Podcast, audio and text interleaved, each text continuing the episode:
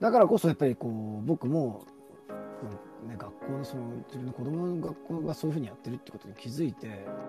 自分自身もやっぱりさらに学んでいこうっていうことで、まあ、結構いろいろと調べてみたんですよね、はいこのイモーショナルリテラシーっていう、まあ、その学校で教わってるそういう、まあ、イモーショナルリテラシーっていうのはまだ当然小学生がいたのでそこまであの詳しくは子どもたちには教えてなかったんですけども、うんまあ、その中でも一つだけ言ってたのがルーラーっていうそういうふうな、はい。まあ、5つのその項目があるんですよね。ルーラー。では RULER こはれい。はそのイモーショナルリテラシーではい。重要なステップっていうふうになってて、ではい何かっていうと最初の R というのはリコグナイズイモーションですねはいだ。からつまり認識するってことですよね認識。はい。で次の U はあん、はい、U は understanding the cause and consequence あ要するーにはい。どういうふうな理由とかどういうふうなプロセスでその、えっと感情が起こってきたかを理解するうーん。なるほど。でその次に L がラレーベリングラベリングイモーションつまりまあ名前をつけるってことですよねあーなるほど。感情に名前をつける。そうだから今日はどうもどういうどんな感じって時にまあまあとか結構みんなまあそうそうとかなんかいろいろこう大丈夫とかなんか結構答えるじゃないですか、でもはい。どういう本当にどういう気持ちなのか今日は天気がいいからすごく晴れ晴れとした気持ちで、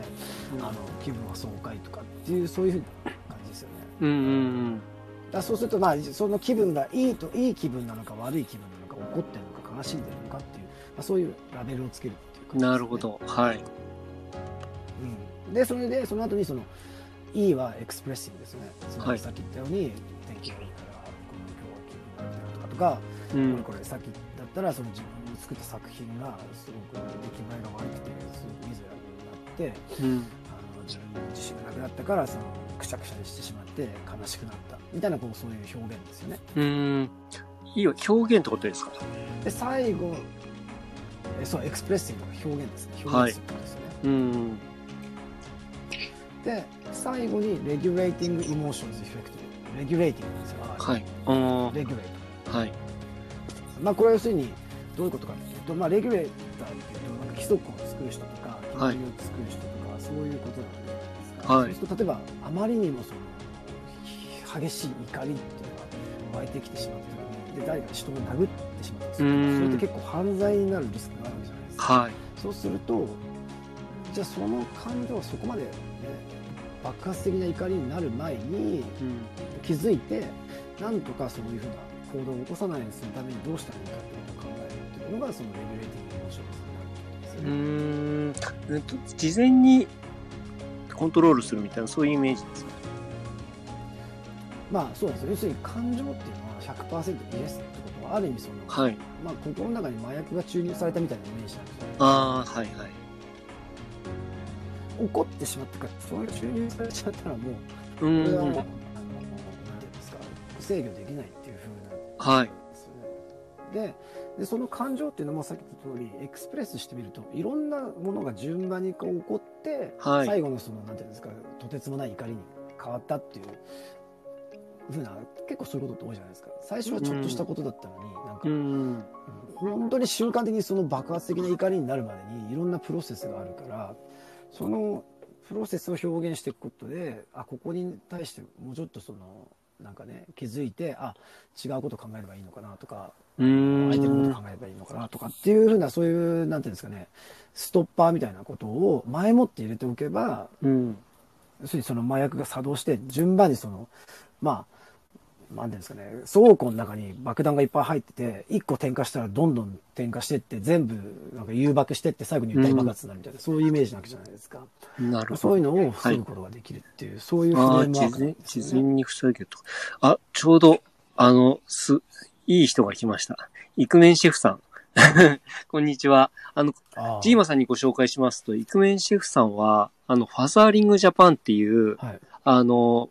はい育児のお父さんたちの団体の関西の方の支部に属していて、へえーーそれで、なんかそこでの、あの、まあ、イクメンというかね、まあ、その、なんかこう、まはあ、いそういった言葉を作り出したような、まあ、そういった団体さんなんですけれども、日本で言うと。そこの、なんか料理、はいはいなんかその、お、おや、親っていうか、パパが作る料理っていうのかな。なんかそういったことをなんかね、えっ、と、やってらっしゃるっていうことをちょうど前にライブ来ていただいた時にお話しされていて、すごい育児のああ、そうです。僕も料理好すきごいなんで。関心の高いと言いますかね、もうすでにいろんなこと実践されていらっしゃる方ですね。うん。ええ僕も料理好きなんで、ぜひ、のあーレシピを教えたいなとそう思でいすます。はいはいうんイクメンシェフっていう名前がついてるぐらいなんだよ。うんなるほど、なるほど。素晴らしい。はい。じゃあちょっりとがそごんざいまなす感じで、あ、はじめましてということで、ありがとうございます。えっ、とは、じめまして、ありがとうございます。じゃあそんな感じで、イクメンシェフさんも上がりますか一応なんか、まあ上がりそうだったら、あ、あでも招待できないのこれ。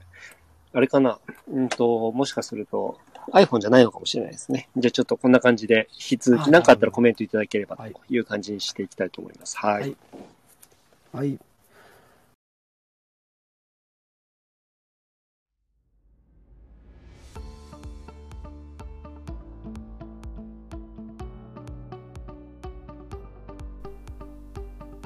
今回も最後まで聞いていただいてありがとうございましたこのタイミングでピンときた方はぜひフォローをよろしくお願いします質問や感想などがありましたらコメント欄の方に書いていただけるととても嬉しいですライブでの対談に反映させていただくとともに